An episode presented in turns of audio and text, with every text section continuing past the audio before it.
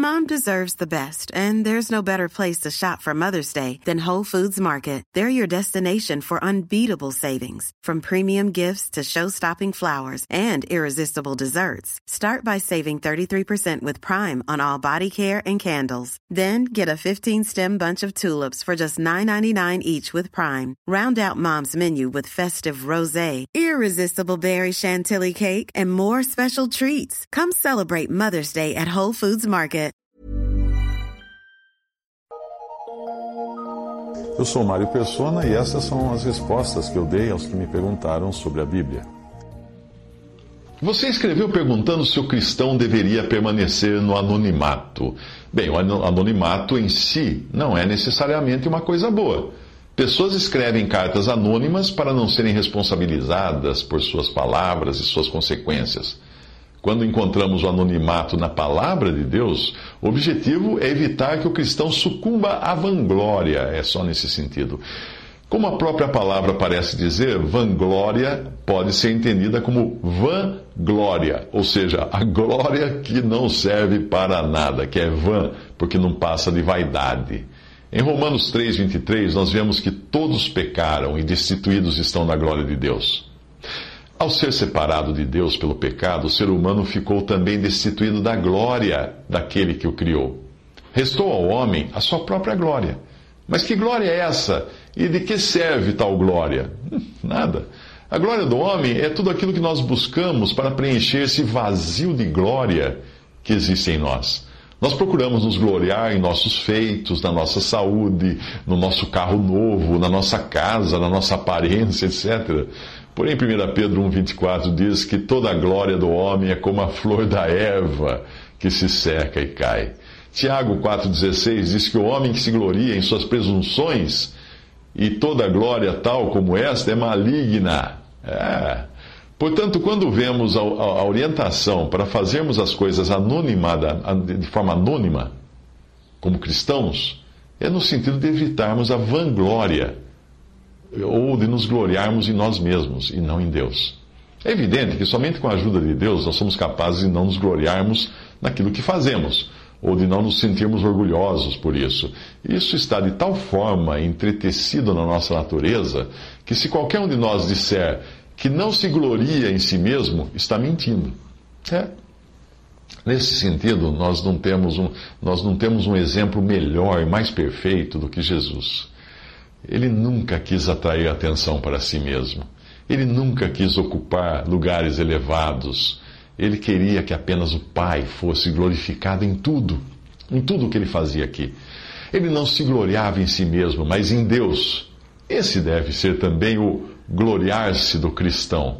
1 Coríntios 1,30 diz: Mas vós sois dele, em Jesus Cristo, o qual para nós foi feito por Deus sabedoria, justiça, santificação e redenção, para que, que como está escrito, aquele que se gloria, glorie-se no Senhor, não em si mesmo. O apóstolo Paulo repete a mesma exortação ao falar da obra do Evangelho em 2 Coríntios 10, 16. Paulo não pretendia se gloriar no trabalho que outros tinham feito antes dele e conclui dizendo que não é aprovado aquele que se recomenda a si mesmo, mas sim aquele a quem o Senhor recomenda. Mas agora vos gloriais em vossas presunções, ele chama, ele fala para os coríntios. Toda glória tal como esta é maligna. Uau! O Senhor Jesus criticou os fariseus em Mateus 23, 5 por fazerem todas as obras a, fim de serem vistos pelos homens e os serem chamados pelos homens Rabi, Rabi. Vós, porém, não queirais ser chamados Rabi, porque um só é o vosso mestre, a saber, o Cristo, e todos vós sois irmãos. Nessa passagem, o Senhor mostra também o erro de um cristão adotar títulos que o distingua de, de seus irmãos como falar de chamar-se a si mesmo de rabi, de mestre, de doutor, de reverendo, pastor, padre, missionário, etc. É claro que dons como pastores, evangelistas e mestres, ou ofícios como anciãos e diáconos, são coisas que Deus deu aos homens, porém, jamais deveriam ser usados como títulos honoríficos como os homens costumam fazer ao, ao, dizer doutor fulano, presidente cicrano, são títulos honoríficos dos homens. Mas nas coisas de Deus não existe título honorífico, porque ninguém é mais que ninguém. Nas coisas do homem está muito bem, muito tudo bem, de chamar alguém de doutor, porque ele estudou muito para chegar a esse ponto, de presidente, porque ele concorreu a eleições e foi eleito, de mestre, porque ele fez vários cursos de mestrado, doutorado, etc. Eh, porque são títulos humanos que distinguem os homens por suas oposições na sociedade humana. Mas na, por assim dizer, sociedade de Deus, não há posições humanas. Ninguém quer, quer ser mais, ninguém vai ser doutor, doutor em divindade. Ah, que grande bobagem. Uma pessoa que, que adota para si o título doutor em divindade ainda não é doutor nem nas coisas mínimas de, de, de Deus. Ainda falando dos fariseus, o Senhor Jesus ensinou em Mateus, Mateus 6, 5 que quando orardes, não sejais como os hipócritas, pois gostam de orar em pé nas sinagogas e às esquinas das ruas para serem vistos pelos homens. Em verdade vos digo que já receberam a sua recompensa. O erro não estava em orar publicamente, já que existem orações públicas, como as que fazemos quando reunidos uh, com os outros irmãos, ou mesmo à mesa antes de, das refeições, é uma oração pública. O problema estava no objetivo da oração, que era a autopromoção. O Senhor conclui que, por ser esse o objetivo desses fariseus, eles já tinham sido atendidos, já tinham sido autopromovidos. Se eu orar com o objetivo de ser visto e não de me dirigir a Deus para expor as minhas necessidades, ó, eu já terei sido atendido no meu objetivo, que era ser visto pelos homens, né? Mas não serei atendido nas necessidades, porque não foram elas, a oração não foi feita com esse objetivo, não foram as minhas necessidades o motivo da minha oração mas foi ser visto pelos homens. Quando o Senhor Jesus fala de ajuda ao próximo, ele também exorta ao anonimato. Mateus 6,3 diz: Quando tu deres esmola, não saiba a tua mão esquerda o que fez a tua mão direita, para que a tua esmola fique em secreto, e teu pai que vem em secreto te recompensará. Eu creio que aqui vale também o mesmo raciocínio. Se eu ajudo alguém com o objetivo de receber glória dos homens, é só isso que eu vou receber em troca, não, não um galardão de Deus. Recebi glória dos homens, muito bem, devo estar satisfeito com a glória dos homens. No caso da coleta, que é feita na reunião da Assembleia, uh, em 1 Coríntios 16, 2, diz que no primeiro dia da semana, cada um de vós ponha de parte o que puder juntar.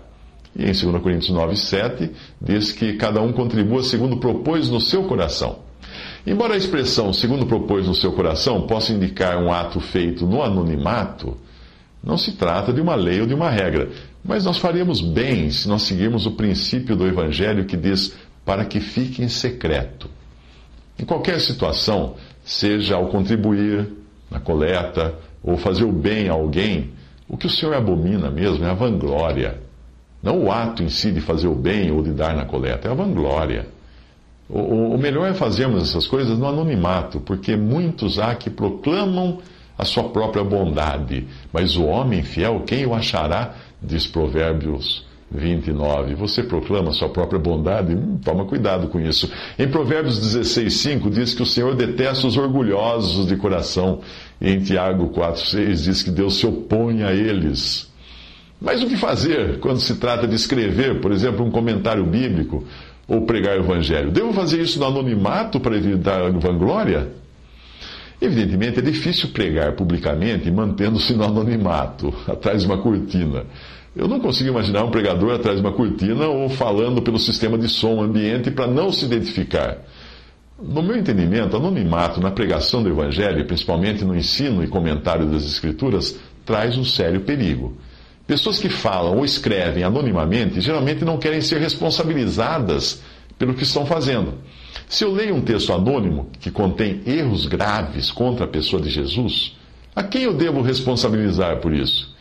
Existe também o perigo da, o perigo da falsa humildade escondida na decisão de não assinar um livro ou um texto, dar como anônimo. O argumento mais frequente é que o autor não deseja ser louvado pelo que fez, mas ele quer que todo louvor seja dado a Deus. É, pode parecer uma decisão muito bonita, mas eu pergunto: quem foi que disse a ele que aquilo seria digno de alguma admiração ou louvor? Não seria presunção do autor achar que o seu trabalho viria a merecer algum louvor ao decidir que esse louvor deveria ser só dirigido a Deus? 2 Timóteo 3,2 diz: Porque haverá homens amantes de si mesmos, presunçosos. E Tiago 4,16 diz: Mas agora vos gloriais em vossas presunções. Toda glória tal como essa é maligna. O melhor mesmo é também nestas coisas buscar a direção do Senhor, porque nem todos os que assinam o seu trabalho podem estar buscando sua própria glória. E nem todos os que não assinam o seu trabalho fazem isso para fugir de serem responsabilizados por, responsabilizados por algum erro. Digno de nota é o caso de Fanny Crosby, que escreveu mais de 9 mil letras de hinos. Muitos desses hinos cantados regularmente por muitos cristãos, como é o caso de A Deus demos glória, ou Junto a Ti, ou Quero estar ao pé da cruz, e outros hinos. A produção de hinos dela era tão grande que, para evitar que alguns hinários ficassem só com o seu nome em todos os hinos, os editores sugeriam que ela usasse pseudônimos. Assim, muitos dos seus hinos foram publicados com pseudônimos, como Ella Dale, Jenny V, uh, Mrs. Jenny Glenn, Mrs. Kate Greenley, uh, Greenley uh, Viola, Grace Francis, Mrs. C. M. Wilson, Lizzie Edwards, Henrietta Blair, Rose Atherton, Maud Marion, Leah Carlton e outros, etc. Na verdade, isso, ela fazia isso anonimamente por, por instrução dos seus editores. Uh, não era para tentar ser mais humilde que os outros, não. Mas devemos sempre buscar aquilo que glorifica a Deus e não a nós mesmos.